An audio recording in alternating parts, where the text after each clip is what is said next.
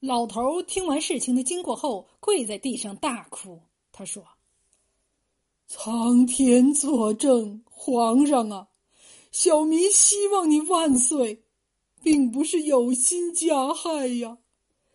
小民立马就死，希望皇上能够健康长寿。”说完，端起元宵就要往嘴里送。正在这时，凌祥贵一把夺过父亲手里的碗。对四喜说道：“这事儿并不简单，我们死不足惜，但是不是我们死了，皇上的病就一定能好呢？我刚上京做生意时，遭到强盗打劫，连中五刀，郎中都说无药可救了。幸好碰到一个道长，才使我起死回生。我愿意找他为皇上看病，到时候皇上的病情如果还不好转，你再杀我全家也不迟啊。”四喜一听也在理，就命人将林家监视起来。第二天，凌贤贵果然带着一白发长须的道长来见四喜。四喜见他仙风道骨，放心不少，连忙将二人带进宫中。来到皇上的寝宫，道长双眼死死的盯着躺在床上的乾隆，那眼光像两把锋利的剑。乾隆心中暗想：好厉害的眼神，此人绝非等闲之辈。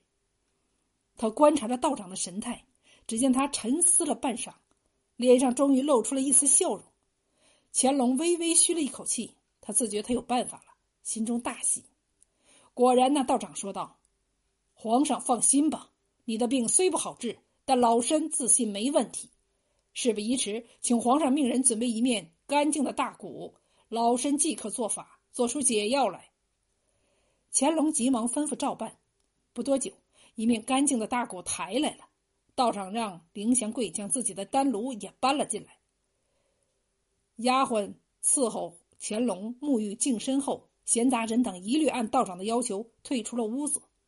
乾隆端坐在椅子上，屏息凝视着道长的一举一动。只见他从腰间取出一个袋子，小心翼翼的从袋里倒出一些白花花的颗粒物，到一个黑的发亮的坛子里。乾隆想。那恐怕就是药引吧。道长又取出一个圣水瓶，往坛子里倒入圣水，然后盖上盖子，口中念念有词。半个时辰后，坛子被放进了丹炉中。凌祥贵开始对丹炉加热。乾隆不知解药要炼多久，看道士那神情专注的样子，也不敢大意。不久，丹炉上蒸汽滚滚，道士将一条写有经文的白布蘸上水，盖在丹炉上继续炼。又过了几个时辰，道长终于叫凌祥贵停火了。他将坛子从丹炉中取出，取出一根木锤，往坛子里捣鼓，一边捣一边念经。捣了七七四十九次后，叫凌祥贵接着捣。最后，他虔诚的将坛子放在台子上，点上三炷香，跪下来磕了三个头，起身用清水净手后，把手伸进坛子里，将坛子里已经锤成胶状的丹药。揉成球形。道长端起坛子朝皇上走来，他说：“皇上，解药已经炼成，请皇上服药。”乾隆端坐了一下午，看解药已经炼好，迫不及待的站起来，正要伸手接，突然道长取出坛中一颗鸡蛋大的白色丸子，使劲往大鼓里一砸，鼓咚的一声响，乾隆被吓了一大跳。道长大吼一声：“迎吉避凶！”丸子从鼓面上弹到了他事先准备好的一口装着黄色药粉的大碗里，接着他又往鼓面上砸了第二颗丸子，大声叫道：“龙体安康！”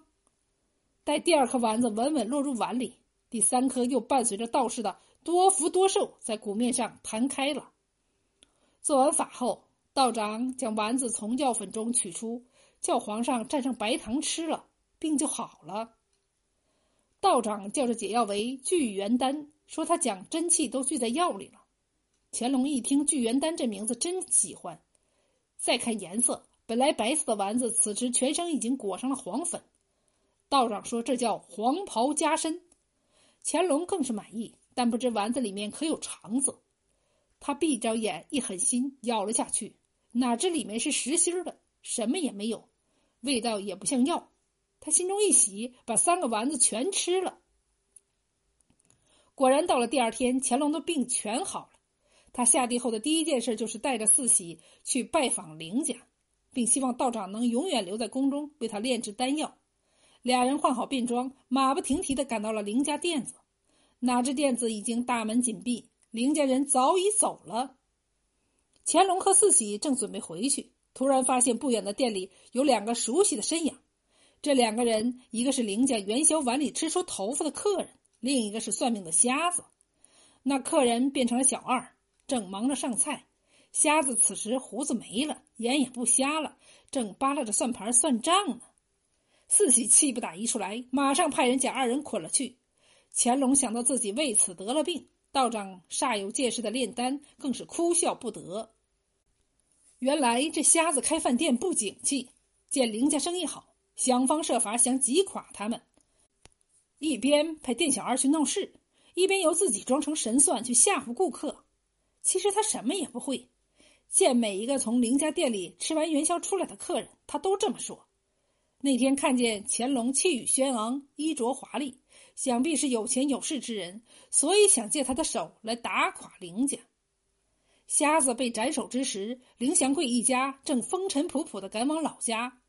在路上，林祥贵问装成道长的叔父：“那是什么神奇的丹药？”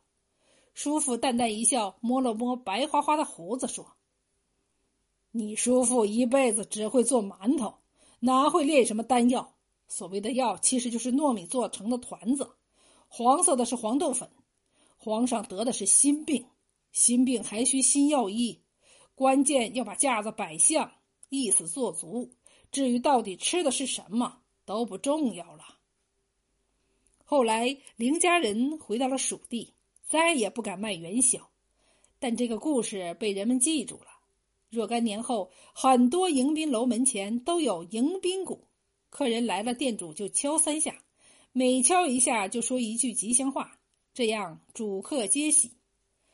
林家后人有聪明的将聚元丹做出来卖，为了吸引顾客，鼓被击三次时的声音越洪亮越好，遂改名为三大炮，至今还是成都的名小吃呢。